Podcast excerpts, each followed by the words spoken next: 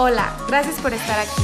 Soy Ale Ontiveros. Soy Vera Arriola y juntas somos Hablemos, de, hábitos. Te compartimos información que te interesa como mujer, mamá. Y si quieres cambiar tus hábitos y tu energía, esta información es para es ti. para ti.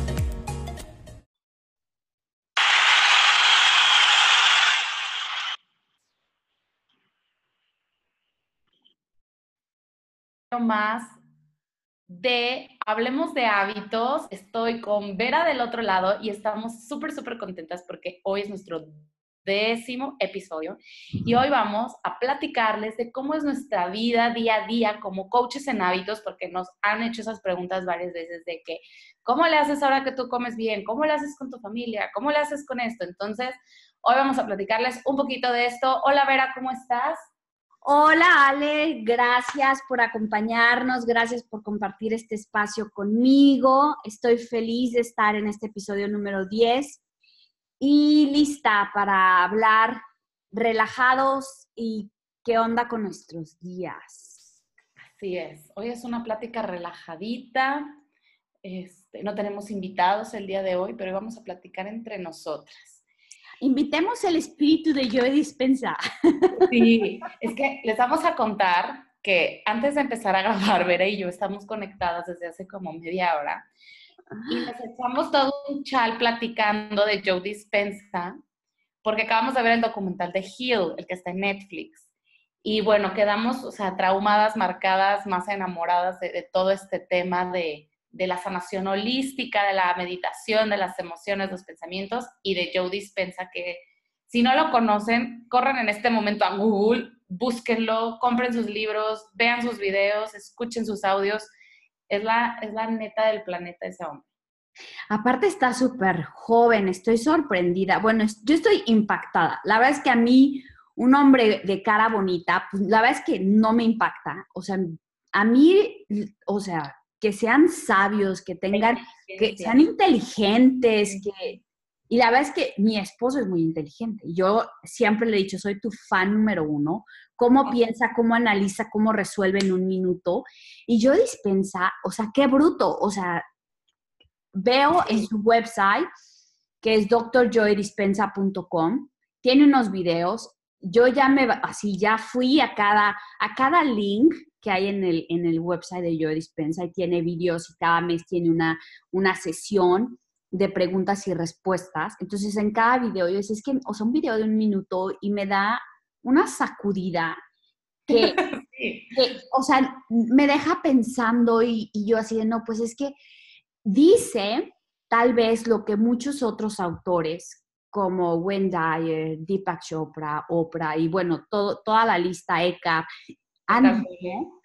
pero obviamente cada quien habla en su propia experiencia o con sus propias palabras o como hablamos tanto de los lentes. Y él, bueno, sus palabras se me hacen tan sencillas que, que llegan, de verdad llegan a mi cerebro de una forma muy fácil. Muy fácil, sí, sí. Muy fácil de entenderlo, sí.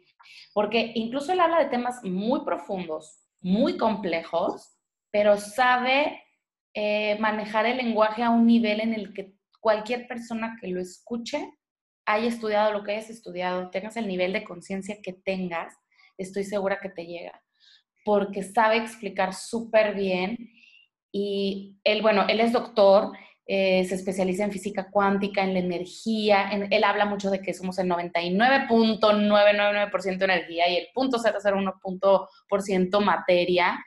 Eh, en ese documental de Hill, él habla un poco, ¿no? Al principio de que él tuvo eh, parálisis, no podía caminar y él no quería que otro médico lo operara porque solo confía en él. Entonces dijo, pues no me puedo operar a mí mismo. Y cómo fue a través de meditaciones, de programaciones, de visualizaciones, también de terapias y de ayuda, pero cómo recuperó el poder caminar. Y ahora él se dedica a mandar este mensaje a través de libros, website, como dices, verá, un video, y ya ni un video, o sea, yo me meto a Instagram, veo una publicación de él, o sea, la leo. Eh, la pura frase o, la explicación, siempre pone explicaciones largas, pero a mí me encanta leerlas. Y de verdad que me quedo, o sea, como dices, decías hace ratito, o sea, como una revolución en mi cerebro, o sea, me quedo pensando de, es cierto.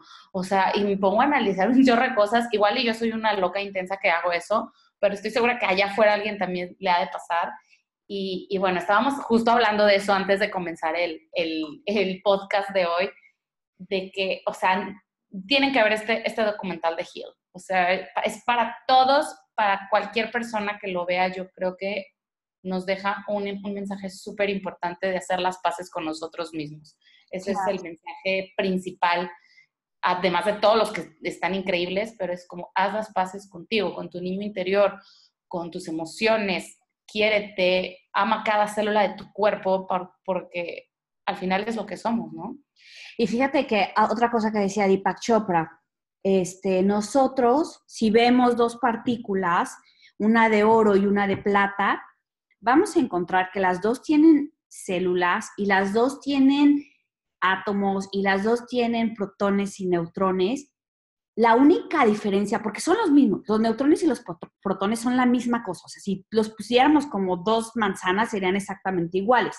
La diferencia que él dice entre una partícula de oro y una partícula de plata es cómo se mueve la energía que hay entre uno y otro, entre el protón y el neutrón, cómo se mueve. Esa es la única diferencia. Pero entonces, ¿qué pasa? Si el oro y la plata tienen estas mismas, entonces el aire, la mesa, todo lo que tenemos como materia, tiene igual protones y neutrones. La diferencia es el movimiento. Nosotros somos protones y neutrones, células, átomos, somos la misma cosa. La diferencia es que nuestra actividad energética entre estos átomos es mucho más grande. Lo físico, por ejemplo, la mesa, estoy en una mesa. Esta mesa también tiene protones y neutrones, pero la, el movimiento que hay, pues es, o sea, no lo vemos. O sea, si él dice, si ponemos un, un aparato específico para ver protones y neutrones, vamos a ver que tiene movimiento, pero muy lento. Entonces, con esto él dice, es todo, todo es energía, incluso la materia que, que a nuestros ojos no se mueve. Todo, todo tiene energía. Y también lo dice Ayurveda. Estoy terminando ya mi certificación de Ayurveda. Y, en el video de, de Hill sale, salen dos especialistas de Ayurveda hablando del tema. Ahorita no recuerdo sus nombres, pero justo dicen eso. O sea, todos estamos conectados, todos somos energía, porque antes de estar aquí, incluso la materia que no está viva, pues, o sea, explotó el Big el Big Bang y de ahí salimos todos, o sea, somos parte de la misma explosión de partículas conectadas por la misma energía. Entonces, tanto la planta como yo, como la mesa, compartimos de las mismas partículas de energía que se crearon en este momento de la, de la explosión, ¿no? Claro que hay una gran diferencia, ¿no? Yo estoy viva, yo puedo hablar, yo tengo conciencia, la planta no tiene conciencia, pero está viva, la mesa no está viva, pero al final de todos venimos de todo, ¿no? Entonces, me encanta, o sea, me puedo debrayar en este tema horas hablando, porque es un tema increíble. Es apasionante, apasionante. Es apasionante, o sea, y ya lo empiezas a conectar con chorro de cosas. No sé si, si te gusta el, este artista que se llama Moby, el cantante. No sé si lo Sí, lo he escuchado. Pero no eres este, fan. No soy su... Sí, no, no, o sea, si pongo música no pondría muy, ajá. Bueno, a mí me gustan Ponle Tres, pero una de las canciones que me ha gustado desde hace mucho es una que se llama We Are All Made of Stars, o sea, todos estamos hechos de estrellas. Y yo antes la escuchaba y la cantaba y todo, y pero pues como que ni le ponía atención, o decía, ah, pues este brother piensa que estamos hechos de las estrellas. Y ahora que estudio Ayurveda y que estudio todos estos temas y que los puedo leer y los están súper de moda en este momento, digo, claro, este señor también nos hablaba de eso en su canción, ¿no? O sea, que todos estamos hechos de, del cosmos y tenemos un microcosmos viviendo dentro de nosotros, pero bueno, ya son, son temas súper largos y profundos. Oye, hay una canción, bueno, este es de, de, de Yogis, que bueno, ahorita tengo mi teléfono en, en, modo avión, pero el próximo podcast les voy a compartir. Esa canción, bueno, a mí me hizo llorar la primera vez que la escuché.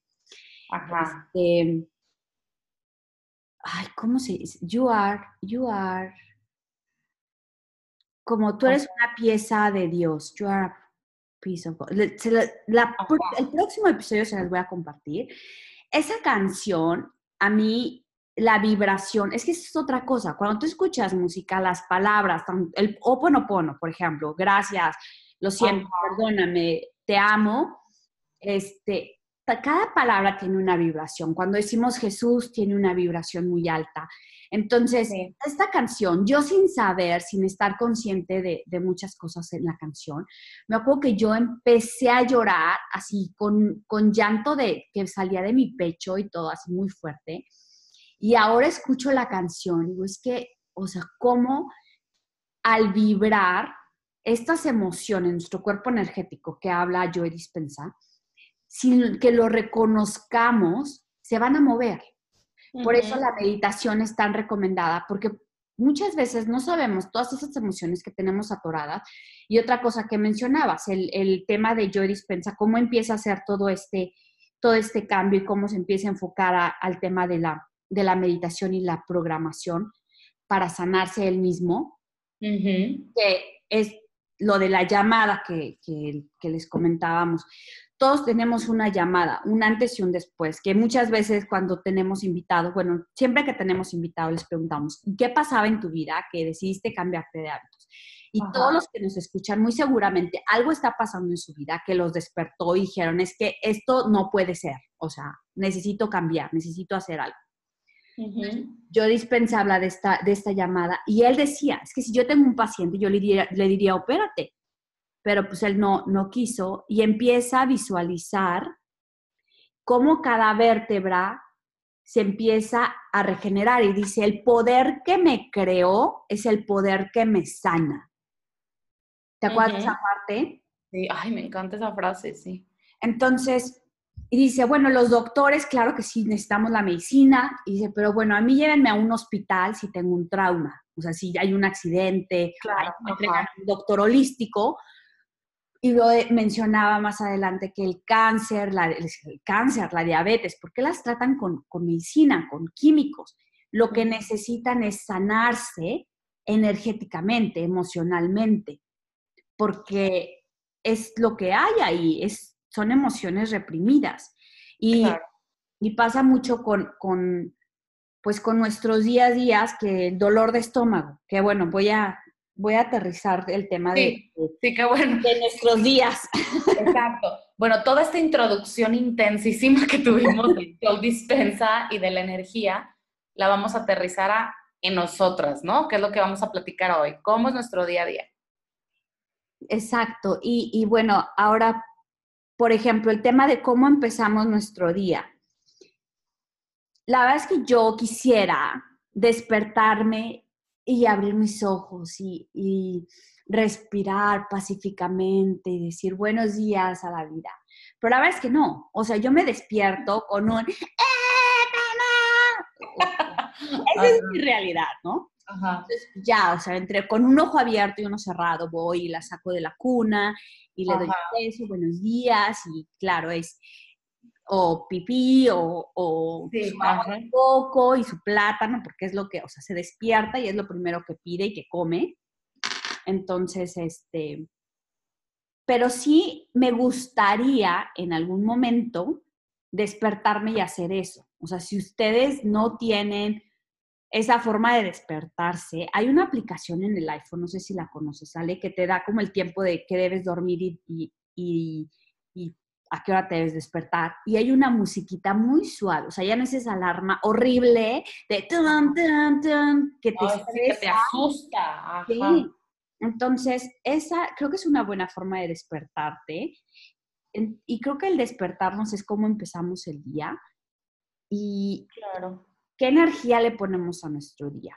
Yo, como, como les decía, no, no puedo empezar así, pero ya después de que le doy lo que necesita, y preparo el desayuno y el almuerzo a mi marido. Entonces ya empieza mi día, que es lavarme los dientes, la lengua, el oil pulling, mi agüita caliente y a meditar, ¿no? Ajá. Y esa es mi mañana. Así empiezas tú tus mañanas. Esas son mis mañanas, sí. Mira, te voy a compartir cómo empiezo yo mis mañanas yo la empecé a hacer poco a poco desde hace cinco años. No crean que de un día la, hacia el otro dije, ya, mañana todo va a ser diferente. Todo fue este, gradual. como dice Vera, también tuve como esa llamada, ese momento que ya lo platicamos en, la, en el primer episodio, ¿no? De por qué decidí ser coach en hábitos.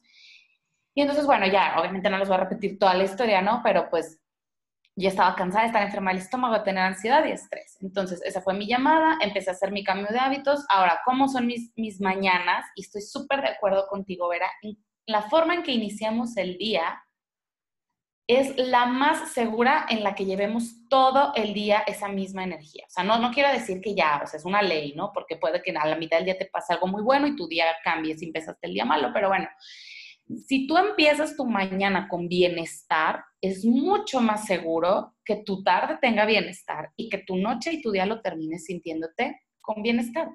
O al menos tengas esa sensación de decir, bueno, a mitad de la tarde o en la, noche no me la estoy pasando tan bien, me llegó una noticia mala, pero tengo esa sensación de decir, qué rica mañana tuve. O sea, empecé mi día bien. Entonces, bueno, como dicen, no todos nos podemos levantar a veces con la, de la forma más hermosa que quisiéramos, porque tenemos o alarmas que nos asustan, o pasamos una mala noche, o tenemos niños chiquitos que se están despertando de noche y no porque sea algo negativo, pero es algo normal que está sucediendo y, ni modo, hay que atenderlos, es, parte de la naturaleza y está bien. Em, o, cualquier, cualquiera la que sea tu situación, ¿no? Pero en la mía, por ejemplo, mi niño ya está más grande, entonces, pues bueno, no me levanta eh, llorando, pero pues me levanto para llevarlo a la escuela, ¿no? Mi alarma es una canción de de Carla Morrison, no sé si la conozcas, una artista mexicana que me encanta su música. Tiene una voz súper suavecita y sus canciones son como súper, o de súper amor, así, pero amor mega empalagoso, o de súper tristeza que te quieres poner a llorar con ella. Entonces, bueno, yo tengo una de súper amor, ¿no? Pero ya yo ya la relaciono cañón con mi alarma, entonces ya no me gusta escucharla más que con mi alarma. Entonces, bueno, luego se las pongo, eh, la canción que, que tengo de alarma de Carla Morrison, y entonces me levanto con, con Carla siempre cantándome. Y entonces ya me levanto. Y lo que primerito que hago es limpiarme la lengua con mi limpiador de lengua, si no tienen, utilizan una cuchara. Y entonces me limpio la lengua, ¿no? Con este, este, pues es, es una, es un hábito que se lo súper recomiendo porque quitamos todas las toxinas y bacterias que se estuvieron eh, depurando durante la noche de nuestra boca, que no es lo mismo que con un cepillo de dientes.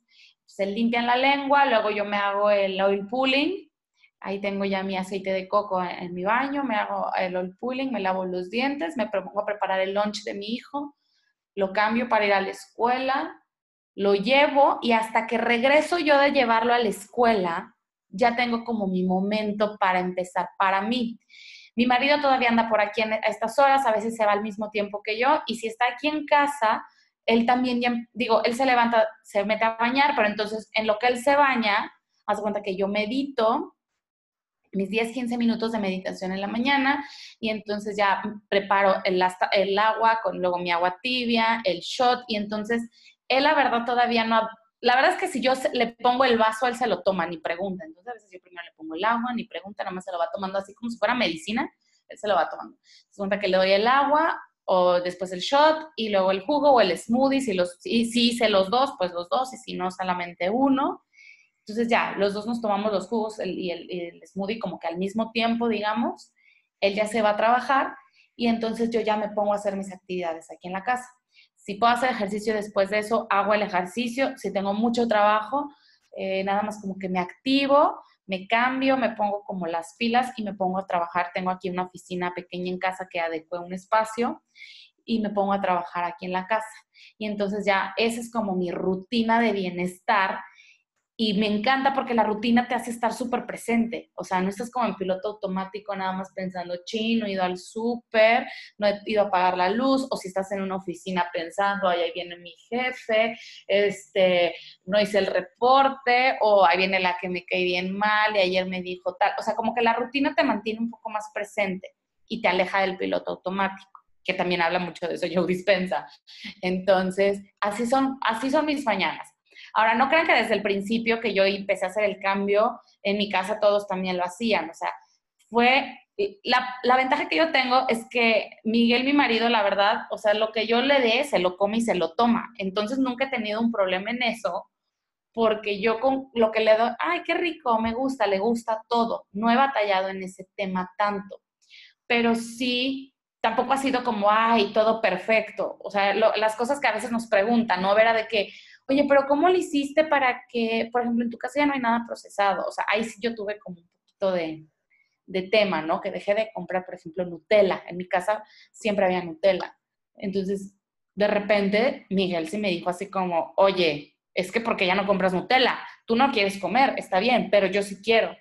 Entonces era como, bueno, o sea, pues te voy a comprar a ti el frasco chiquito. Entonces sí, o sea, es como ir haciendo los cambios paulatinamente para que no sea tan dramático, ¿no? Bueno, a mí me ha funcionado así, como hacerlo paulatinamente. ¿A ti cómo te ha funcionado, Vera? Sabes que déjame rápido, bueno, del tema de, de, la lengua, a mí lo que, lo que se me hace una, una este, forma de verlo es nuestro cuerpo cuando nos vamos a dormir está trabajando y limpia, que lo platicamos en el, en el episodio de detox, pero entonces se está limpiando.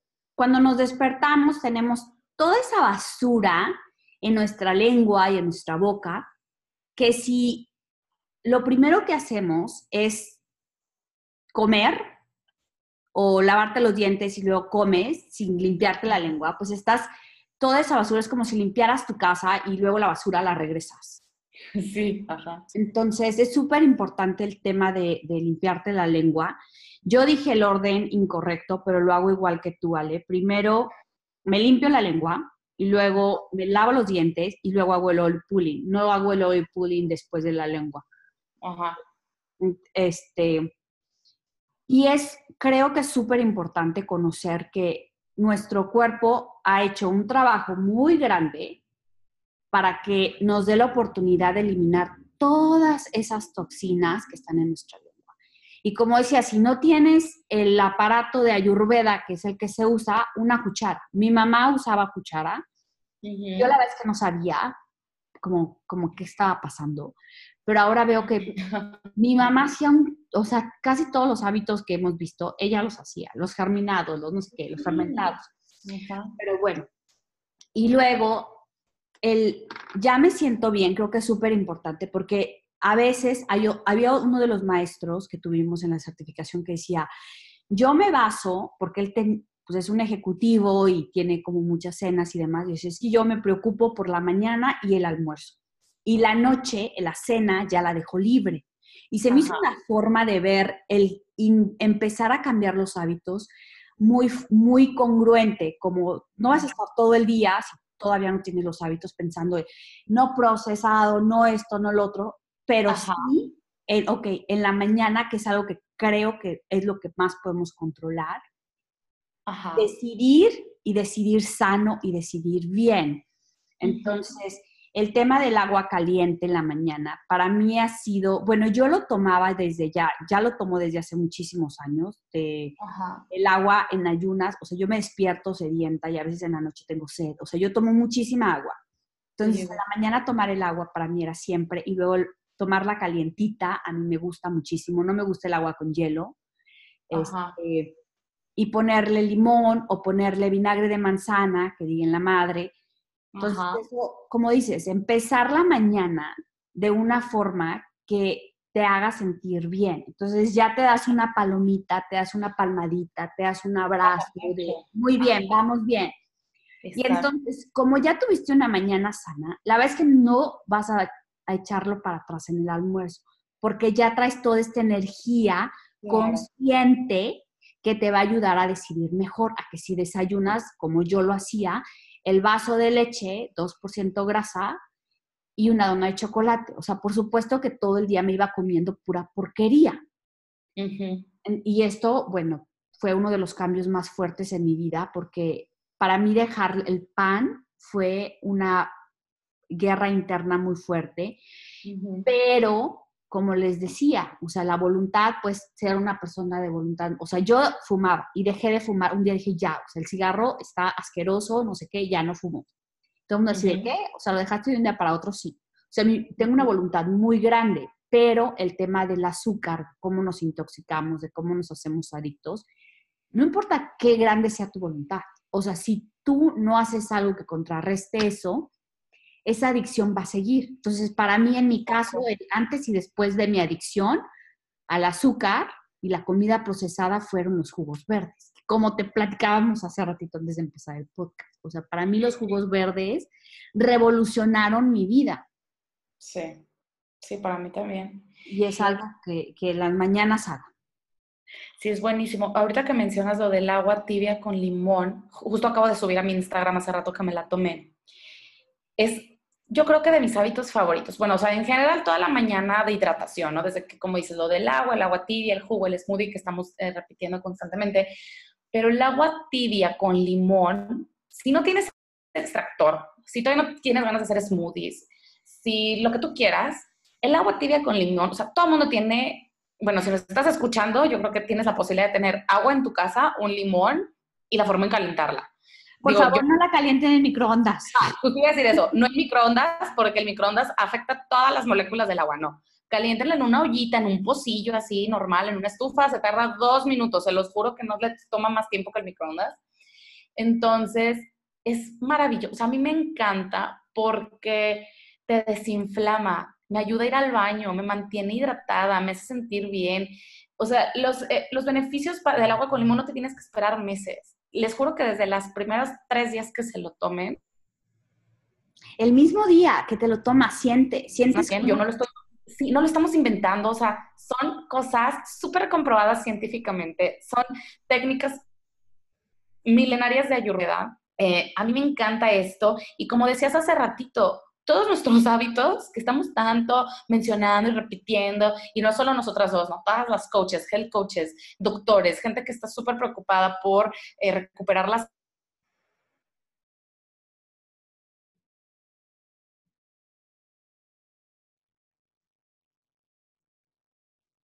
O sea, solamente nos estamos regresando a lo que se hacía hace muchos años, porque lo dejamos de hacer y nos intoxicamos. Entonces estamos en donde estamos, ¿no? En una crisis.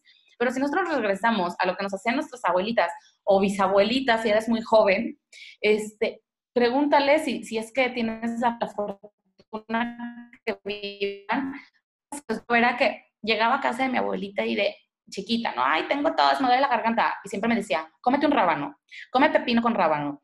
Es que me, me salió un grano en la frente y no sé cómo quitármelo, ponte un jitomate. O sea, todo me lo resolvía con plantas, con hierbas.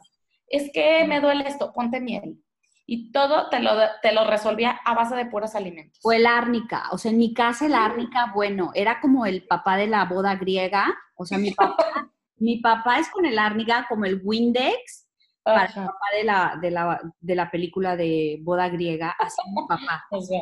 ¿Te sientes mal? Ay, árnica. O se ponía las hojitas de árnica en las sienes de la cabeza cuando le dolía la cabeza. Todavía lo sigue haciendo. este, tenía un golpe y se ponía ungüentos de árnica caliente y luego árnica fría. O sea, la árnica era para todo. Te sientes, no sé qué, un tecito de árnica. Y yo, ay. Hasta chochos de árnica, ¿no? Los homeópatas te los venden. Es que para todo. Ahora, obvio, ya hay ya el árnica en plantitas, en, por ejemplo, en donde yo vivía en Querétaro, encontrabas tú en la banqueta, así en la orillita entre la casa y la banqueta, encontrabas la plantita de árnica saliendo. Ay, árnica, me la llevo. Y ahora ya, ya no existe, ¿no? Ya la compras en la tienda, pero también las pomadas de árnica y no sé qué. Me acuerdo mucho que íbamos a los mercados y había señores que traían un micrófono y hablaban súper fuerte, aún con el micrófono así en la boca, que, respiraban y traían las víboras. Y bueno, yo me acuerdo que era un espectáculo, pero traían la, la, pomada de árnica y bueno, ponían todos los, así una lista de, de todo lo que hacía la pomada de árnica, de golpes, para inflamación, para no sé qué. Y es cierto, o sea, todo eso, la inflamación crónica es la, el comienzo de todas las enfermedades. Exacto. Entonces, aquí promovemos el desinflamar o el comer antiinflamatorios o el consumir, el comprar cosas y hacer cosas que te ayuden a desinflamar todo el día. Y el agua con en la mañana tibia es uno de los más poderosos desinflamatorios. Sí. Claro, y si le agregas aparte a tu día jengibre, cúrcuma o verduras crudas, hierbas, tecitos, todo lo que te desinflamen. Y si además son antioxidantes, sea, ¿qué son los antioxidantes? Pues es lo que hace que tus células no se vuelvan viejas, se oxiden y que te enfermen, ¿no? Entonces, esos son famosos antioxidantes y están en casi todas las verduras. Están en las frutas, están en las bayas rojas, en los frutos rojos. Entonces, todo la naturaleza nos los da a la mano. No tenemos que meternos a laboratorios y transformar y, y cambiar moléculas. No, ya está, ya está disponible. Está ahí para que tú te lo comas, para que tú te lo untes, para que sea súper fácil de, conseguirlo, pues para vivir en este equilibrio entre la naturaleza y nosotros, porque estamos compuestos de lo mismo, si regresamos a, ahora sí que al principio de, nuestro podcast. Y la naturaleza nos lo brinda pues para que nos sintamos bien, para qué nos va a complicar la existencia, ¿no? O sea, hace 20 mil años, pues no, no había laboratorios, no, no había eh, pastillas, no había todo esto que ahora tenemos. Y la gente, digo, tal vez tenía otra, otra esperanza de vida por las circunstancias, las situaciones y todo. Entonces, tampoco es como echarle eh, tierra a, los avances científicos. Por supuesto que no. Qué padre que existan, qué bueno, que, que, haya maravillas que permitan hacer trasplantes, que permitan hacer que las personas vivan más tiempo. Como dice Joe Dispensa, si me pasa un accidente, qué maravilla que haya hospitales y doctores claro, que me puedan atender. Y yo también siempre digo que, o sea, yo pago mi seguro de gastos médicos porque digo, sí, y Dios quiera que no, y lo cancelo, pero en el momento en que yo tenga un accidente, que alguien me pueda, experto en esto, me pueda atender y salvar mi vida. Pero eso es muy diferente a que si yo vivo inflamado, estresado, sedentario, y siempre tengo inflamación y dolores y que nada más me quiera estar metiendo pastillitas, para taparme el síntoma, y aquí hay un ejemplo que me acabo de acordar que, que justo dice Valeria Lozano, que cuando nosotros compramos un coche, bueno, pues como nos costó un chorro de dinero, lo cuidamos casi más que a nuestros hijos, ¿no? O sea, hay personas que sí son como súper exageradas cuidando a los carros. ¿Qué pasa cuando se te prende un foquito en el tablero? No vas y le pones un pedacito de papel y lo tapas, ¿no? No le pones un parche, ay ya, o sea, se le prendió un foquito, pero lo voy a tapar, voy a hacer como que no veo y mientras no vea el foquito prendido de que algo le pasa, pues no pasa nada, no. Se prende el foco y luego, luego lo llevamos al taller que tiene y arreglamos el problema de fondo. Lo mismo con nuestro cuerpo. Los síntomas son esos foquitos que se prenden y nos están diciendo, oye, me está doliendo diario la cabeza, algo está pasando. No es para que vayas y tomes todos los días un, un paracetamol. O sea, tal vez una vez sí, pero si es todos los días o es una vez a la semana, pues entonces hay algo en mi vida que no me está dando lo que yo necesito porque aquí hay una alerta, me está doliendo de la cabeza, entonces o duermo mejor, o me muevo más, o como mejor, o le bajo al azúcar, o, le, o me quito el cigarro, o le bajo el alcohol, o sea, hay que cambiar el problema de trasfondo. Y hay otro ejemplo que me acabo de acordar también, que me encantó cuando lo escuché, en el que si tú ves un árbol, ¿no? O sea, un árbol de la naturaleza, si se le caen las hojas, tú, no, tú o tienes una planta en tu casa, más fácil, ¿no? Se le empiezan a secar las hojas a tu plantita, la ves ya toda seca, no agarras las hojas y se las pegas con, con cinta adhesiva, ¿no? Ay, pobrecita, se le cayeron las hojas, déjame se las pego. Que sería una forma como de tapar un síntoma, de querer arreglarlo la parte física. Si, no, si yo veo que mi planta está seca y café y se está muriendo, lo que voy a hacer es ponerla al lado de una ventana donde le dé el sol y regarla todos los días.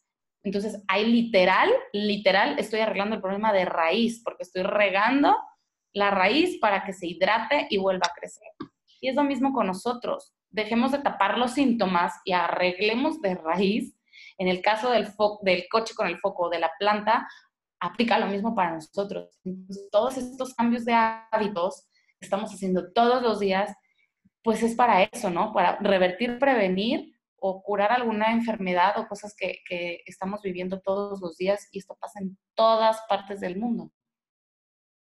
Claro, y fíjate que algo que comentabas de los antioxidantes, que me preguntaba una de las estudiantes, me hizo una pregunta, no me acuerdo cómo, cómo, se la formulé, pero el tema es que el oxígeno, así como el agua, como muchas cosas, lo necesitamos, pero todo lo que buscamos es un balance. Entonces, nuestro cuerpo necesita oxígeno, pero necesita una cantidad de oxígeno y se lleva todo un proceso químico en nuestro cuerpo que para que las células no se oxiden, porque el oxígeno está aquí adentro, usamos los antioxidantes. Y los antioxidantes están solamente en los productos, en los productos, en los alimentos vivos. No están en pastillas, en líquidos, en nada. Si ustedes compran antioxidantes en pastilla, les están viendo la cara, porque no existe. O sea, no hay antioxidantes que puedan comprar que no sean alimento vivo. Y eso no lo digo yo, lo habla la nutrióloga Laura Serna, es una nutrióloga argentina que tiene un libro de nutriología, de nutrición, perdón, buenísimo, que habla mucho de los antioxidantes. Y luego del tema de que si te enfermas y que te dan medicamento, me acuerdo mucho una de mis maestras de Ayurveda, la doctora Adviti, que es una, una doctora de la India, me decía es que la gente toma medicamento para tratar de curarse cuando el cuerpo se cura solo. Y lo único que estás haciendo es que le estás dando más trabajo a tu cuerpo. Porque además de tener que, que trabajar en sanar o en ayudarte a, sentirte mejor, también tienes que darle, el le estás dando el trabajo para que procese todos esos químicos. Y por eso la gente que toma tanto medicamento se les daña el riñón, tienen fallas que, ay, el riñón ya no le trabaja. Pues claro, con tanto medicamento estuvo tratando de, de quitar todos esos químicos y ya no pudo. O sea, tenemos una capacidad. Todos, todos tenemos una capacidad. Entonces, por eso es importante lo del detox. Si no han escuchado el episodio, váyanse a la lista de, de, nuestros episodios. Escuchen el detox, es súper importante eso. Y hay un doctor que me encanta, que ya lo había mencionado antes, el doctor Group. Tiene un video en YouTube, si no lo han visto, véanlo, se llama El secreto de la salud. Y habla, él es un doctor, este, un médico, y su especialidad es en riñón. Entonces dice, es que muchos pacientes llegan y me dicen, es que ya fui con este, con el otro, y yo así, y él dice, bueno, ¿y qué ha pasado? Pues me recetan este y este y este medicamento. Bueno, es que ahí es en donde él ha puesto el empuje en no recetar, porque aquí en Estados Unidos lo primero que haces, lo, te duela la cabeza, te duela la uña, ya están escribiendo la receta. A ver, ¿cuál es la causa? Porque si tú tienes un hábito que está causando eso y te doy un medicamento y tú continúas con tu hábito, va a continuar. Y entonces no nada más estás no resolviendo el problema, pero estás agregando otro. Claro. tiene problemas del corazón, pero come, o sea, come poquito, pero todo lo que come es procesado y claro, o sea, sus arterias se van a seguir tapando. Si ella no cambia sus hábitos, la medicina es maravillosa porque pues le han, o sea, gracias a Dios está bien y todo, y pues la han detectado y se las han destapado y demás, pero se le van a seguir tapando. Entonces, la, ella está con eh, la medicina usándola para que le destapen la arteria, pero no están, no le dicen, oiga, es que se le están tapando las arterias no por sus genes, o sea, porque aquí vamos a lo de la expresión de los genes, o sea, por lo que está comiendo. Claro. Pues es que su mamá también tenía problemas del corazón. Sí, pero si tú tienes hábitos sanos, si tú comes comida que viene de la tierra, no de una caja, todos estos, genes no se van a expresar y no vas a necesitar ir cada dos años a que te destapen las arterias, ¿no? Y como, y volvemos al principio básico de, Hipócrates, que la, comida, que, la, que la comida sea tu medicina y que la medicina sea tu comida. Entonces, ¿cuál es esa comida? Pues lo que viene de la tierra. Exacto. Ay, sí, me encanta. Y ahorita que dices esto de, de la expresión de los genes, eh, me encanta este tema porque luego lo, agarramos de pretexto, ¿no? Ay, no es que mi abuelito o mi mamá o mi papá o quien tú quieras es gordito o tenía tal enfermedad, entonces yo la voy a tener. Y lo hemos visto con muchísimos, este, en documentales, con doctores, con especialistas, que nos dicen que no tiene que ser así. O sea, tal vez ese es uno o dos por ciento de la probabilidad de que ese gen se exprese o se desarrolle. Si tú tienes buenos hábitos, esa enfermedad no tiene por qué desarrollarse. Los hábitos de verdad es que es la única solución al problema actual de salud. Y, me encanta porque hay un documental, eh, creo que se, llama Epigenética, es de epigenética, donde un doctor hace varias investigaciones eh, no experimentos porque pues no, él no, los hizo, simplemente fue e investigó.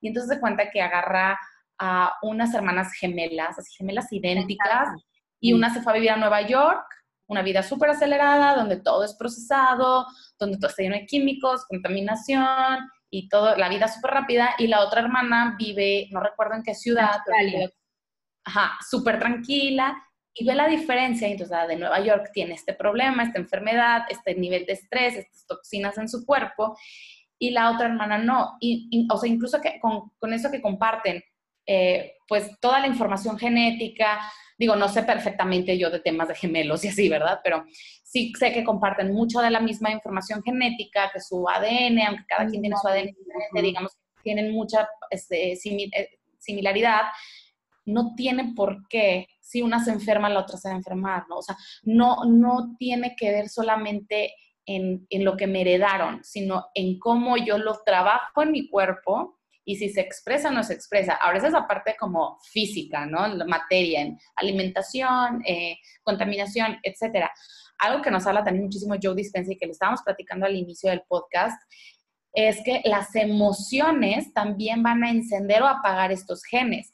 Porque como decías tú también, Vera, o sea, si nosotros no expresamos nuestras emociones, las emociones son energía y van a buscar un canal por dónde salirse y expresarse, porque ellas quieren expresarse. Entonces, si tú no lo hablas, si tú no lo lloras, si tú no lo enfrentas o, cambias esa emoción que está en ti, la enfermedad se va a somatizar y entonces después viene esta enfermedad representada en eczemas, psoriasis, em, en cáncer, en diabetes. Digo, es, un, una forma en la que también se pueden expresar estas enfermedades. No digo que todo el tiempo, siempre hay casos, hay, muchísimos factores que van a propiciar a que las enfermedades surjan en, las personas, en nosotros, pero la parte de la energía es importantísima porque somos el 99% energía y la energía no se destruye, solo se transforma. Entonces, esta emoción, esta energía se va a transformar en una enfermedad y nosotros a través del control y manejo de emociones podemos tener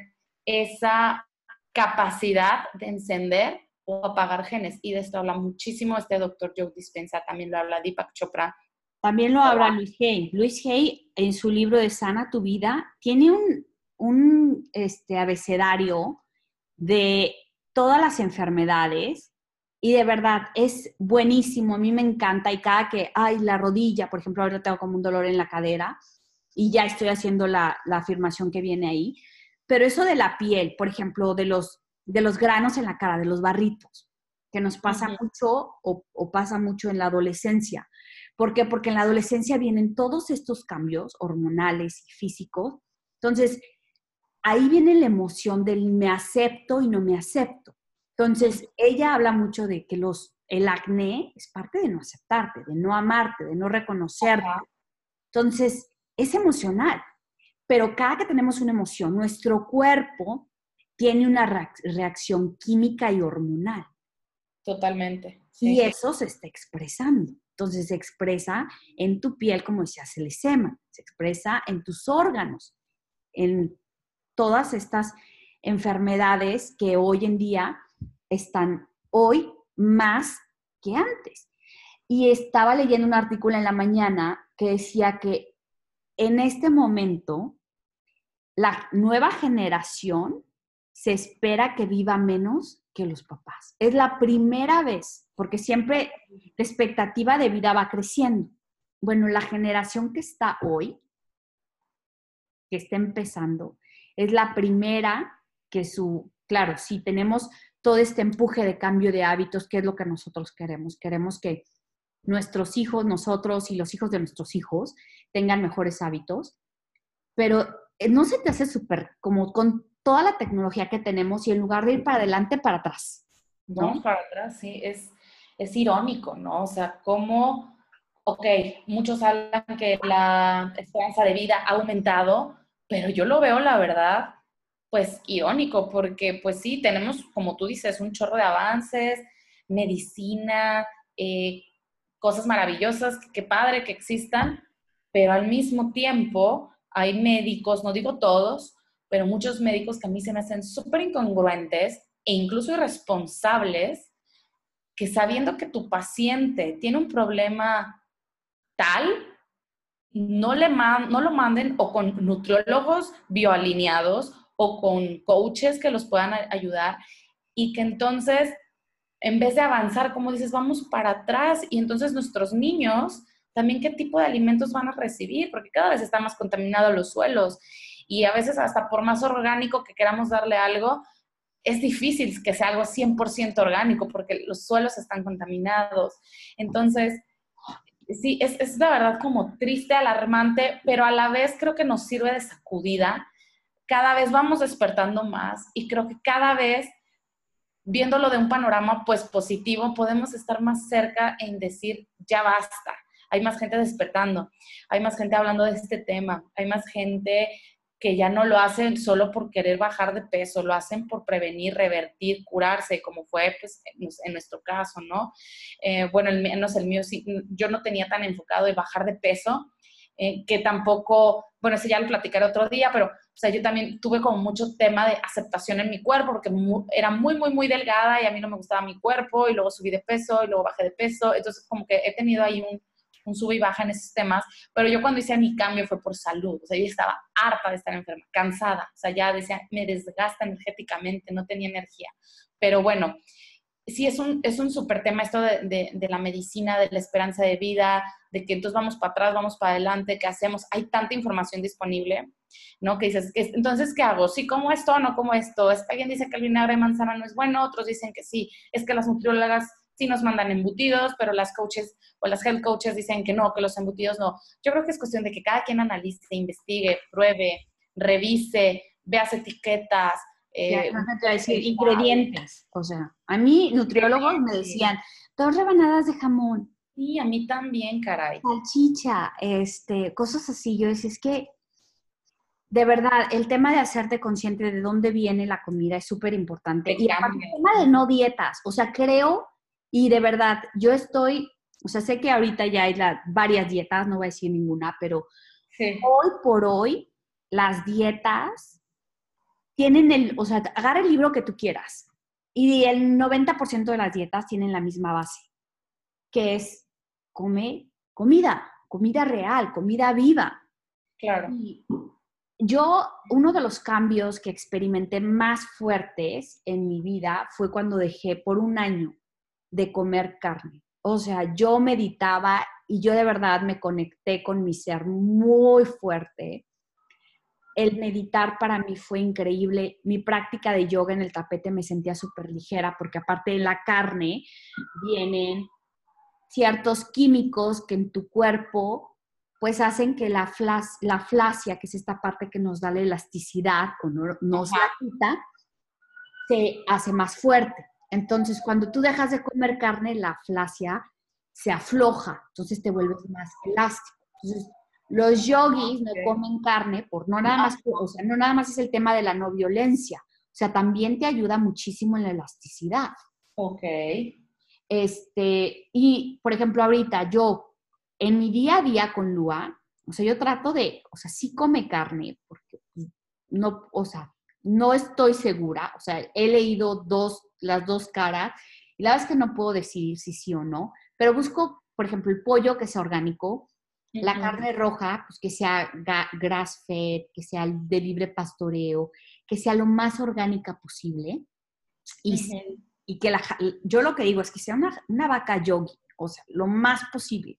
O sea, que no sea una vaca que es una vaca sedentaria que está todo el tiempo en el mismo lugar sin moverse y que está conectada. Pobre vaca, la verdad es que me da muchísima sí, y este, entonces sí busco lo más pegado a la naturaleza posible. Lo más limpio, sí. pero no, o sea, en mi casa no hay, sí tengo embutidos, iba a decir que no tengo embutidos, pero sí tengo embutidos, porque yo tengo un, o sea, así como tu marido es re bueno, mi marido no es tan bueno y aparte me lo pelea. Ay, no, no creo.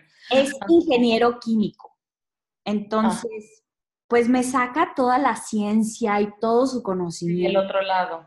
Sí, entonces, si ha sido un, un negociar, no puedo yo imponerle. O sea, yo entendí, yo al principio de la certificación, yo sí estaba así como, no manches, te vas a comer eso y tiene colorantes, o sea, las salchichas, los hot dogs tiene colorantes artificiales y ni siquiera sabes si va una rata ahí, porque pues es un contenedor tan grande que muelen todo lo, toda la basura, todo lo que no se comió nadie, ahí lo ponen en este, en este como licuadora grandota. ¿Cómo sabes si no se cayó una rata o algo así asqueroso ahí? O sea, alguien escupió.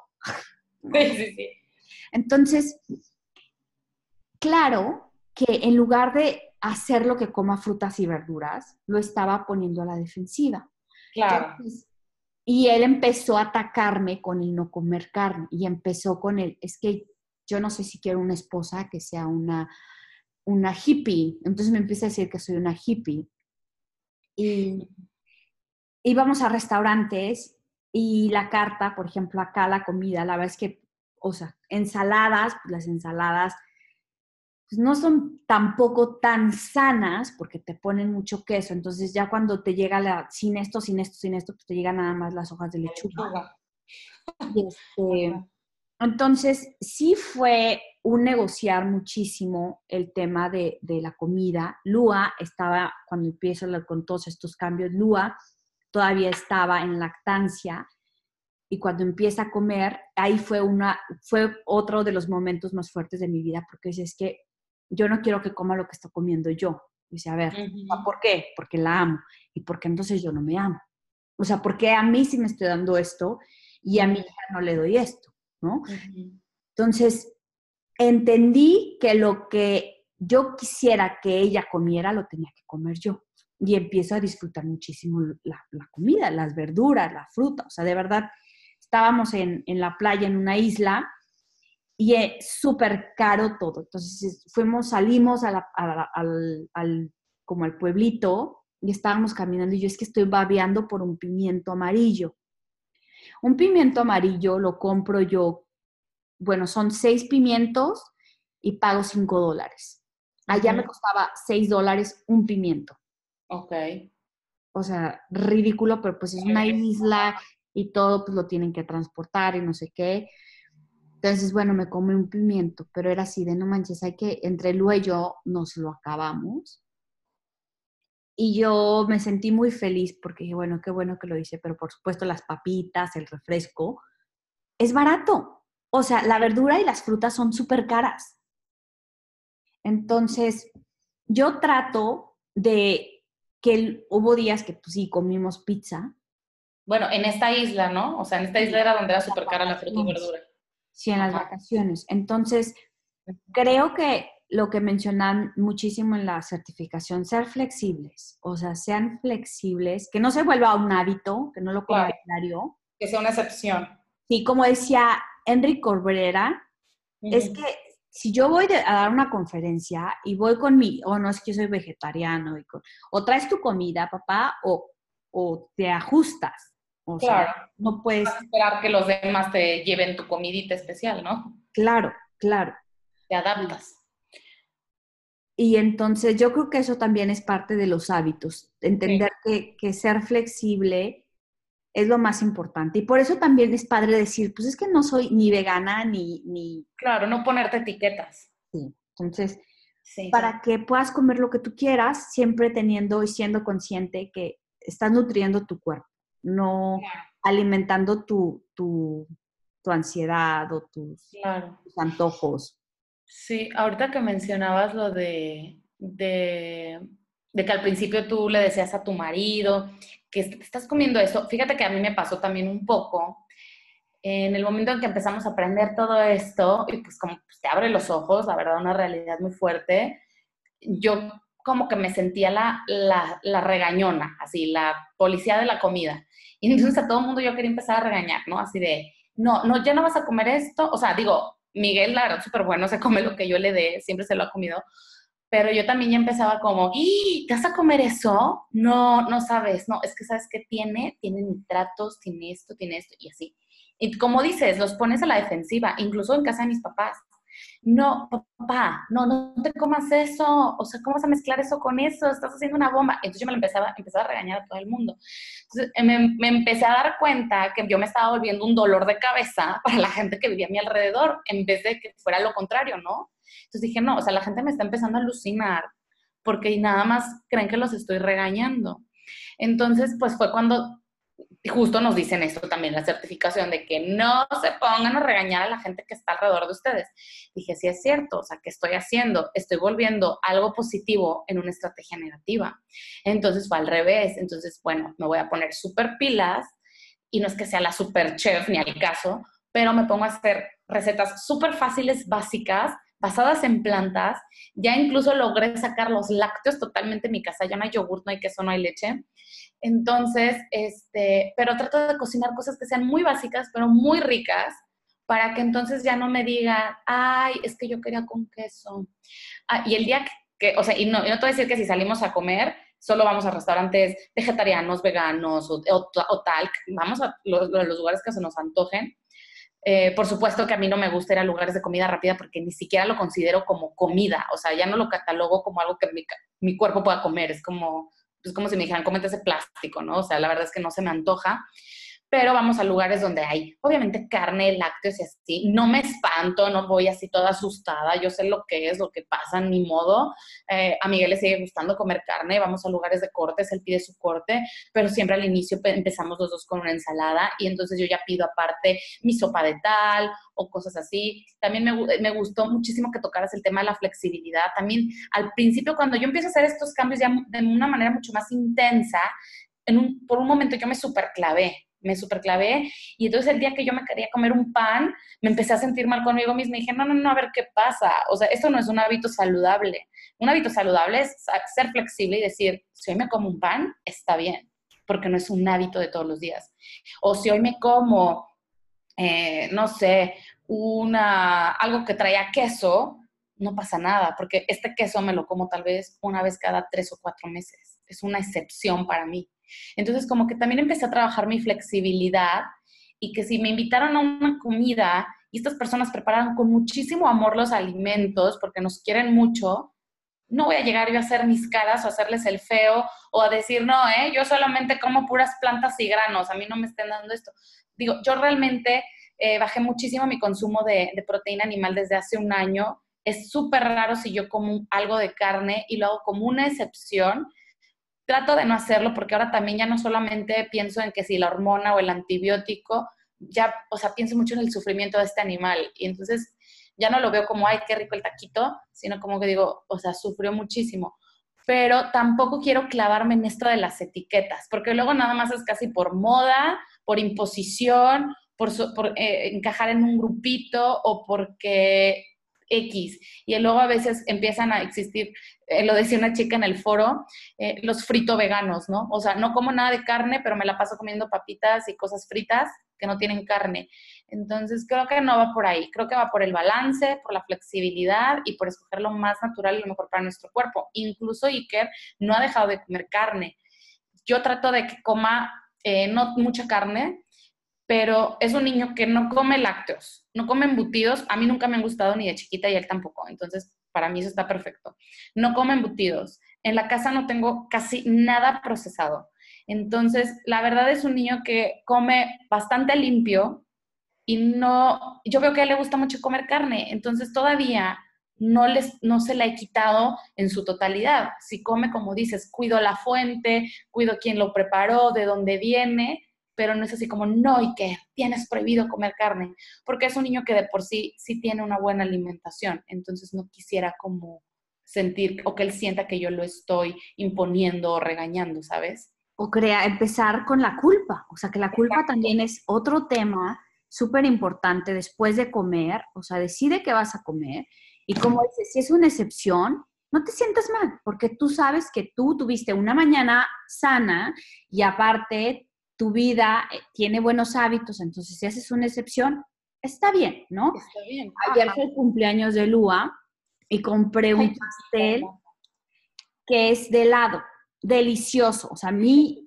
yo trato de, no comer lácteos y compré un pastel chiquito, o sea, y tuvimos tres invitados, tres nuestros vecinos, mi vecina la adoro, o sea, acá que, o sea, ya nos vamos a cambiar de casa y bueno, se le salen las lágrimas de, que pues ve a Lua y dices, que no la voy a ver. Pero bueno, entonces ya estamos partiendo el pastel, no sé qué, y Lua empieza con quiero comer, quiero comer, entonces ya pico pimiento, pico unas calabazas, calabazas crudas, Ajá. y le doy un poco de salmón ahumado. Entonces tiene la rebanada de pastel de helado al lado y le pongo su comida, hace a un lado la- el helado y empieza a comerse su pimiento. Ay, no, qué hermosa. Entonces, de verdad no, no necesité decirle, ay, primero come y luego el helado. O sea, le puse las dos cosas y ella escogió comer la comida en lugar del helado, lo cual me hizo súper feliz. Y mis vecinos sorprendidos y así de, no, es que qué impresionante, nunca había visto eso, no sé qué. Y yo, pues como hemos dicho muchas veces, con el ejemplo, con los hábitos y sin ponerle culpa de, primero, o, como, o tratar los dulces como un premio. Termina tu comida y te regalo el dulce, o después de la comida el, el postre. O sea, no es un premio. O sea, el Sí. postre no es un premio, lo tenemos que dejar de ver como eso. Creo que para mí eso fue lo más, lo más importante en mi guerra con, y digo guerra porque de verdad fue una guerra con, con todo el tema del pan y terminar de comer y pensar en la rebanada o en, el- en la pieza de pan. Premio. Ajá. Ajá, un premio, porque después el premio se convierte en culpa y entonces Exacto. toda la culpa, regresamos otra vez al tema energético, se sí. vuelve emoción y las emociones empiezan a cuerpo. Entonces puedes estar, o sea, por ejemplo, en mi caso, la primera vez que subí de peso, o sea, no subí de peso porque estuviera comiendo mucho, subí de peso porque estaba llena de emociones y todas estas emociones se estaban transformando en grasa. Entonces, la segunda vez, que fue después de parir a Lua, después de, de dar a luz, pues yo decía, ok, entonces ya estoy, estoy meditando, estoy haciendo yoga, no tengo emociones retenidas, ¿qué es lo que está pasando? Pues era mi adicción con los productos procesados de azúcar. Ajá. Entonces, con los niños, como dices, pues es que ellos van a empezar a decidir qué comer y el día de mañana pues, no vamos a estar detrás de ellos. Como decía este hombre, que también se me hace súper sabio, el argentino, del ejemplo Ay, de el chef. Javier. ¿O Ay, quién? el, el del ejemplo de la- del taller de meditación de la mariposa, de que, Ajá. ¿cómo se llama él? Se me fue su nombre. Ay, no, pensé que te referías al chef eh, argentino que es vegano, que se llama Javier, pero tiene un apellido súper extraño, no, no recuerdo su apellido. No, ya sé cuál dices tú, ajá. Bueno, déjame buscar su nombre porque Sí. es, es, o sea, de verdad también él se me hace un, una persona súper, este, inteligente. Ay, no, no, no.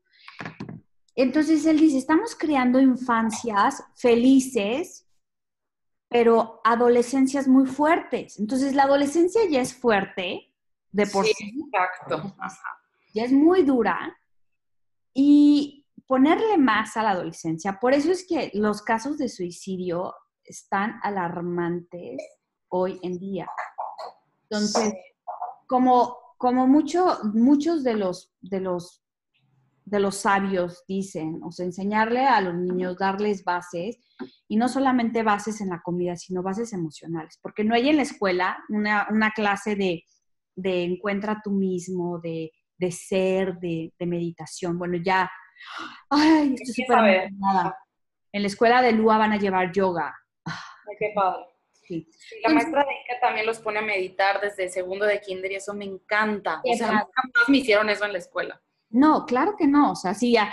Bueno, yo me acuerdo que decían, es que vas a tener clase de computación y era, wow. ¡Qué emoción! Sí, pero el manejo de emociones, de, de ser, de... Yo creo que todo eso, somos seres humanos y no nos enseñan ni siquiera a ponerle nombre a las emociones. Exacto. O sea, yo, por ejemplo, tengo mucho problema con eso, con ponerle uno, porque, o sea, de chica no tuve esa parte de, ah, estás enojada, a esto, al otro, es, estás haciendo berrinche.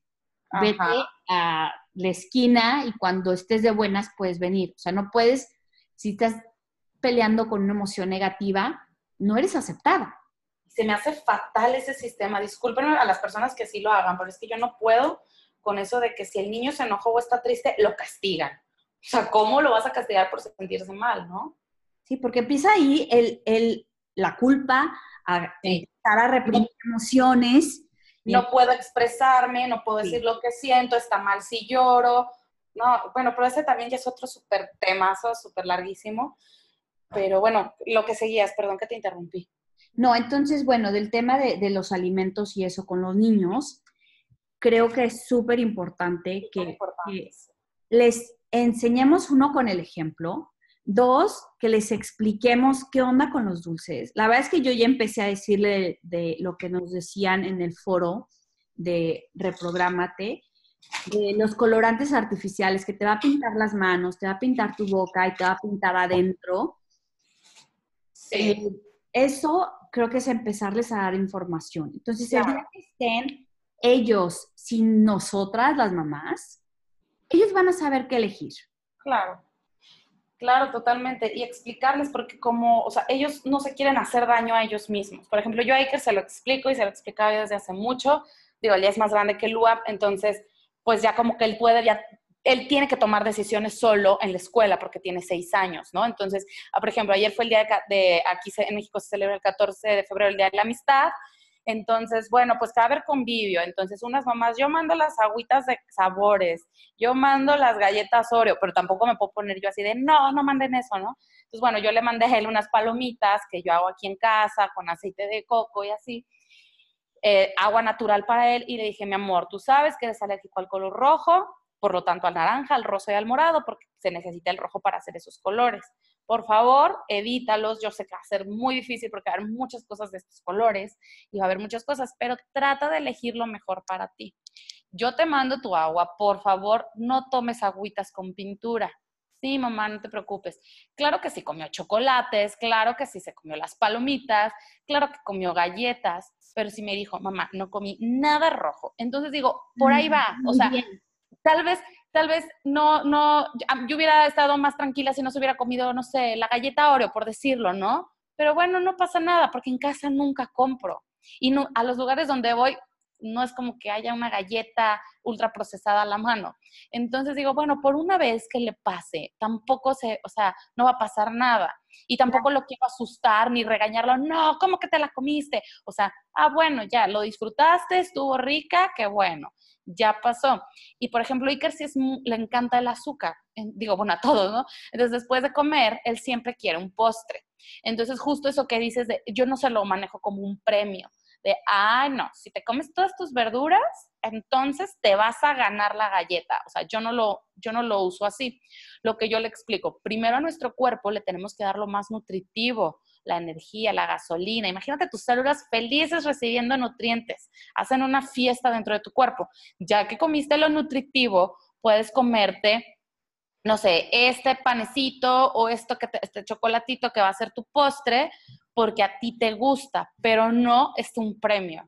Y él así, ok, mamá. Entonces yo parezco disco rayado todos los días repitiéndole lo mismo para tampoco ni quitárselo y prohibírselo y que sea algo prohibido, culpable, negativo, pero sí que sepa lo que está haciendo al momento de que él está eligiendo sus alimentos, ¿no?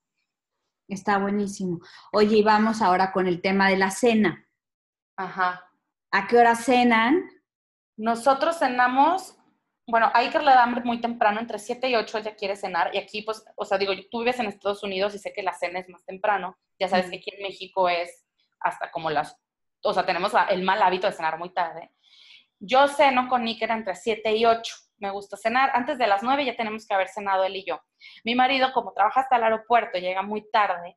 Él llega, si llega temprano, llegó aquí ocho, nueve de la noche. Entonces yo le doy de cenar a él lo que yo hice de comida. Entonces, bueno, pues siempre ahí ven en el Instagram subo que preparo, pues casi siempre puras cosas eh, vegetarianas, por ponerle un nombre. Entonces, este, pues él cena lo que hice de comida. Si él llegó una hora más o menos entre 8 y 9 y todavía alcanzo yo a cenar con él por mi ayuno intermitente, lo acompaño y ceno con él. Cenamos a esa hora y a las 10, 10 y media ya estamos todos en la cama. O sea, ya se nos hizo como el hábito de, de dormirnos temprano. Mi esposo es súper dormilón, o sea, le gusta dormir mucho. Entonces él a las 10 de la noche no tiene problema en estar acostado. O sea, a lo que me refiero es que no es desde el lado de que ande de arriba abajo todos los días. O sea, va, trabaja y todo, y a las 10, 10 y media ya estamos acostados. Entonces, esa hora más o menos nos dormimos. Iker trató de dormirlo mucho antes, a las 9 de la noche, por ejemplo. Pero más o menos esa es nuestra rutina. ¿Cómo es la de ustedes? Pues sí, cenamos nosotros como a las seis, seis y media. Como a las, sí, entre, puedo decir que casi yo trato cinco y media, seis, pero a veces seis y media, porque a las siete ya empiezo la rutina con Lua para irse a dormir. Entonces, pues sí le, le, leo, le leo libros. Fíjate que los libros, o sea, no, o sea, no puedo. Soy una persona que le cuesta mucho trabajo seguir reglas. Ajá. Entonces, y de hecho creo que esa es una de las cosas por las que para mí trabajar en una empresa ha sido pues un no, no, no, porque soy mucho de ver cómo se hacen las cosas y hacerlas a mi manera, ¿no? Ajá. Entonces, el tema de los libros, o sea, yo me invento las historias. Ajá. siempre el mismo libro tiene diferentes historias y tiene un libro, libro favorito. Entonces, ese libro tiene la luna, el sol, y entonces, ay, tenemos la energía del sol, mira la borreguita, no sé qué, y vienen los animales y demás. Entonces, con ese libro le enseño, pues, palabras como el árbol y cosas así, o si le voy a enseñar una emoción, mira, la borrega está feliz, saltó, y entonces, el mismo libro lo uso para muchísimas cosas. Entonces, le leo y ya ella ya sabe la palabra libro, entonces ya sabe que... que Oye, ¿le lees en español o en inglés? En español, oh sí. O sea, ¿tú le hablas todo el tiempo en español? Todo el tiempo en español. Y ya a mí me contesta en español, a su papá le contesta en inglés. Ah, ok. Entonces, ¿tu, marido le habla en inglés o también le habla en español? Mi marido no habla español. Bueno, ah, habla el español de Lua. O sea, habla el español de okay.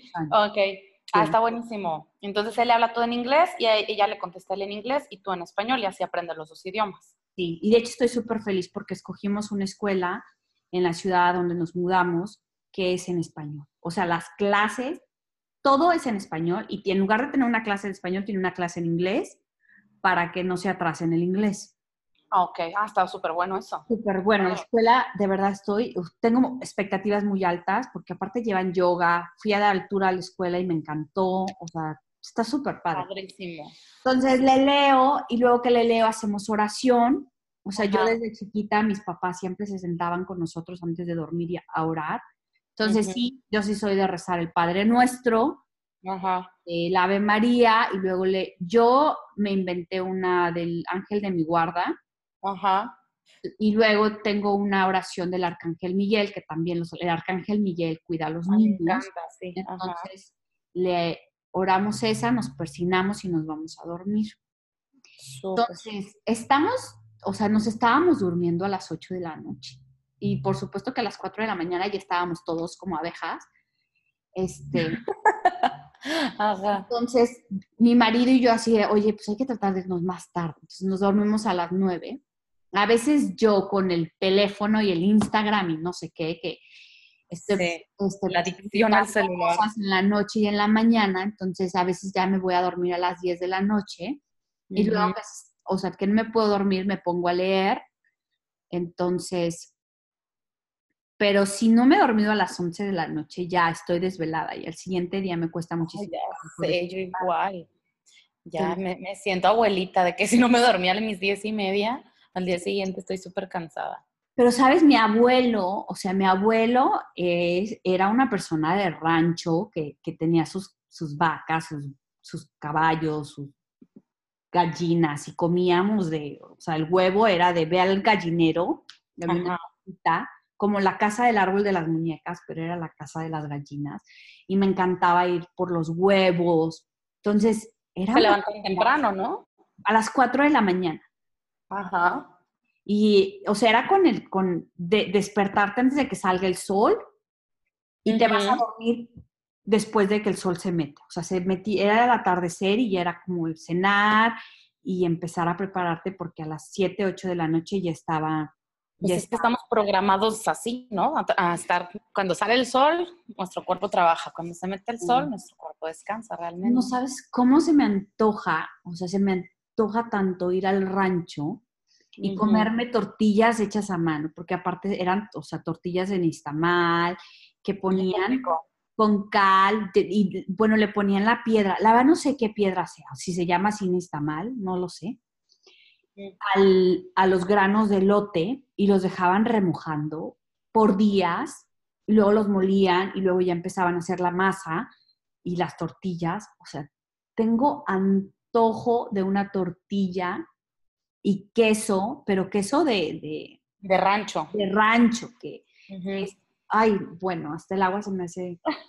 La boca se, me hace agua, sí. Tengo, Y es que sabes que aparte de eso, como lo que nos decía Ale Villarreal, o sea, la conexión emocional con la comida. O sea, yo, por ejemplo, eso lo, relaciono muchísimo con estar en casa de mis abuelos. Claro. Y pienso en tortilla a mano y pienso en mi abuelita y pienso en el queso y pienso en mi abuelita, así cañón. Ajá. Ay, qué padre. Sí, pues está súper, está súper padre eso de, de, los hábitos que tienes en la noche con Lua. Me gusta. A mí, fíjate que yo, a mí también me encanta contarle cuentos porque a mí de chiquita mi papá siempre me contaba cuentos y mi mamá era la que como que rezaba conmigo. Y me gusta leerle cuentos a Iker, pero yo fíjate que, o sea, como que para inventar cosas, soy cero creativa. O sea, ¿qué es lo que les digo? Yo de verdad que no les puedo decir una mentira bien porque soy cero creativa hasta para inventarme cosas. Entonces, este, cuando dice, mamá, es que inventa la historia y yo, o sea, haz cuenta que me, bloqueo así de, ay, no, a ver, ¿de qué lo voy a inventar? Entonces yo sí tengo como mis libritos, bueno, los libros de Iker, y sí me gusta leerle historias, porque como que esto de estar inventando historias, a mí nunca se me ha dado. O sea, yo me acuerdo que en la escuela me decían, inventa una historia de tal, y yo así de, ¿cómo? O sea, ¿qué voy a decir? No sé, es algo en lo que tengo que trabajar, yo creo. Pero también me gusta leerle, y, y pues sí, así son también más o menos nuestras nuestras noches y nuestros días para que vean cómo es una vida normal con, con todo y que estudiamos la certificación de coaches en hábitos. No estamos en una burbuja, eh, vamos a todo. Nos enojamos. claro, aunque, ajá, exacto, o sea, el meditar no es, ay, ya no me enojo y soy súper zen y soy Buda, o sea, pues no, me sigo enojando, pero ya no es la misma reacción. Ahora observo y digo, a ver, me estoy sintiendo enojada, estoy dándome cuenta que mi corazón está latiendo mucho más rápido, me estoy sintiendo mal del estómago, así soy yo. Y antes yo no, o sea, me dejaba ir, ¡pum!, con toda la energía, el enojo, el dolor de estómago, el corazón que se me salía por la boca y sentía el enojo y entonces descargaba todas esas toxinas y todo lo que traía dentro de mi mente. Y ahora digo, a ver, o sea, ya lo observo, ya soy la observadora y no soy la, el títere, ¿no?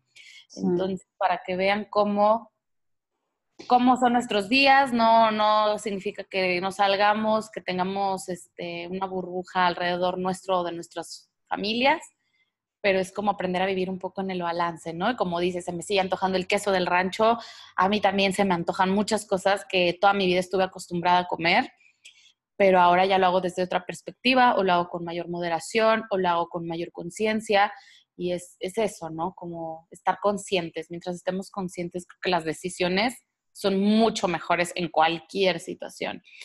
Entonces, pues bueno, yo creo que ya podríamos terminar el programa, hablamos un chorro, nos fuimos casi, ya vamos por hora y media. Ay, ¿en serio? Ajá, se nos va Gracias a los que se quedaron hasta el final. Sí. O, luego hay personas que dicen, es que yo lo escucho en dos partes. Está bien, está perfecto. Ustedes escúchenos y compartan y gracias por escucharnos y por quedarse con nosotras. Ok, y vamos con el mantra de esta semana el mantra de esta semana, ¿cuál va a ser, Vera? Me amo, me acepto y me apruebo. Ay, me encantó. Ok, entonces me preguntaba una chica, oye, me dice, ¿cómo, o sea, cómo manejan eso del mantra? Entonces, lo platicábamos al principio, pero para los que son nuevos, se los vamos a platicar. Es, esta es una afirmación o mantra que ustedes van a poner en un post-it en alguna parte de su casa que vean diario lo escriben, me amo, me acepto y me apruebo, y todas las mañanas lo van a ver y lo van a decir, se lo, pueden decir en voz alta, en su mente, lo pueden escribir, lo pueden cantar cuando vayan manejando hacia el trabajo, lo que ustedes gusten. Toda la semana hasta que hagamos el nuevo podcast y les damos otro manta. ¿Qué va a pasar? Que estas palabras tienen una vibración como lo hemos hablado en este podcast, de la energía, de las emociones. Entonces, cuando ustedes se dicen a ustedes mismos que se aman, aunque ustedes no estén actuando como que se aman, poco a poco sus células van a entender y van a escuchar ese amor, esa palabra que se están diciendo ustedes mismos. Nosotros siempre nos estamos criticando y nos estamos dando súper duro con esta vocecita crítica que sabe dónde nos duele y cuando nos decimos, me amo, ah, caray, como que, ¿qué pasó si me estás diciendo que siempre que, que soy un flojo, que estoy gorda, que no sé qué, y ahora me dices que me amas, a ver qué está pasando. Claro. Es una nueva forma de ayudar con estos nuevos hábitos, de reprogramar, de subir tu vibración. Claro, te ayuda a reprogramarte. A mí me encanta repetir mantras. Ayer que fue lo del 14 de febrero, subí a mi Instagram. Me encantó. Lo de hoy me amo por. O sea, ¿por qué me amo?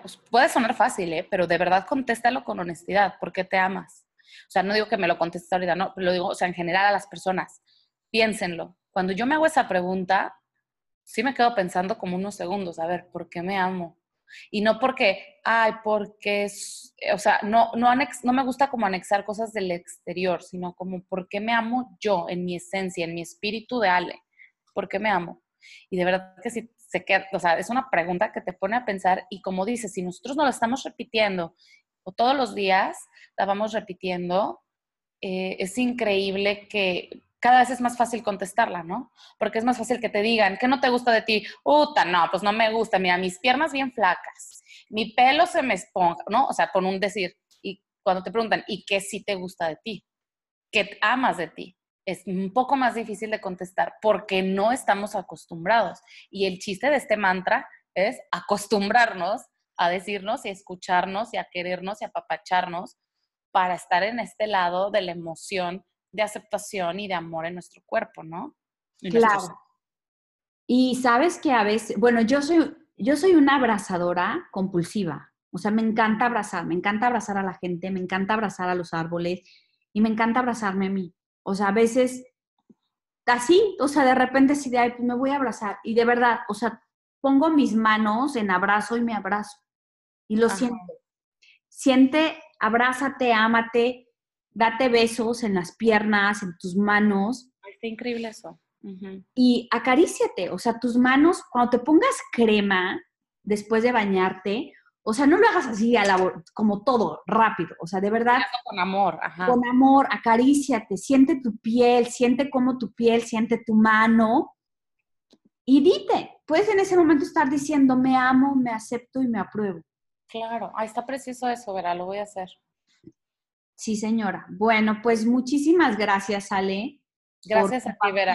Este maravilloso podcast, me encantó. A mí también, me encantó este episodio. Cada que grabamos uno decimos eso, ¿no? Nos encantó. Cada vez nos va gustando más. Eh, muchas gracias, Vera. Me encantó platicar contigo, compartir cosas tan padres que pensamos, sentimos, las no padres también todo se vale. Entonces, pues muchas gracias por escucharme, por estar aquí en este proyecto y a todos por escucharnos y quedarse con nosotras. Y último comercial. Voy a, súper orgullosa de Ale. Ale va a estar en un evento organizado por What a Woman el 3 de marzo y los boletos ya están en venta en Ticketmaster. Si necesitan el link, vayan a su, profile. Vayan a su perfil de Instagram, ahí está el link para que compren los tickets y no se la pierdan. Este 3 de marzo va a estar dando una conferencia sobre smoothies. Sí, ay, muchas gracias, Vera, por el anuncio. Este, sí, voy a estar en Hacienda de los Morales, en Polanco, aquí en la Ciudad de México, el 3 de marzo a las 10 de la mañana, en el evento que acaba de mencionar Vera, que se llama What a Woman, que es una plataforma que celebra la grandeza de las mujeres. Es un, es un proyecto para mujeres, para emprendedoras, para inspirar, para echarnos porras entre todas las mujeres, para querernos y levantarnos entre todas. Va a haber belleza, cultura, deporte, eh, diseño, tecnología, negocios y por supuesto salud. Y estoy súper feliz de que me hayan invitado a esta plataforma maravillosa a compartirles lo poquito o lo mucho que, yo sé y que les pueda servir. Con mucho amor, con mucho amor. muchísimo amor, claro. Ay, pues bueno, estirémonos, respiremos y hasta la próxima. Gracias, Bye, Gracias. Bye, te mando un besote, Vera. Igualmente, un abrazo. Luz para todos. Bye. Esto fue Hablemos de Hábitos con Vera Reolán y Aleon Tiveros. Comparte este podcast con tus amigos. Para más información, visita almendrahealthy.com y bienisana.com.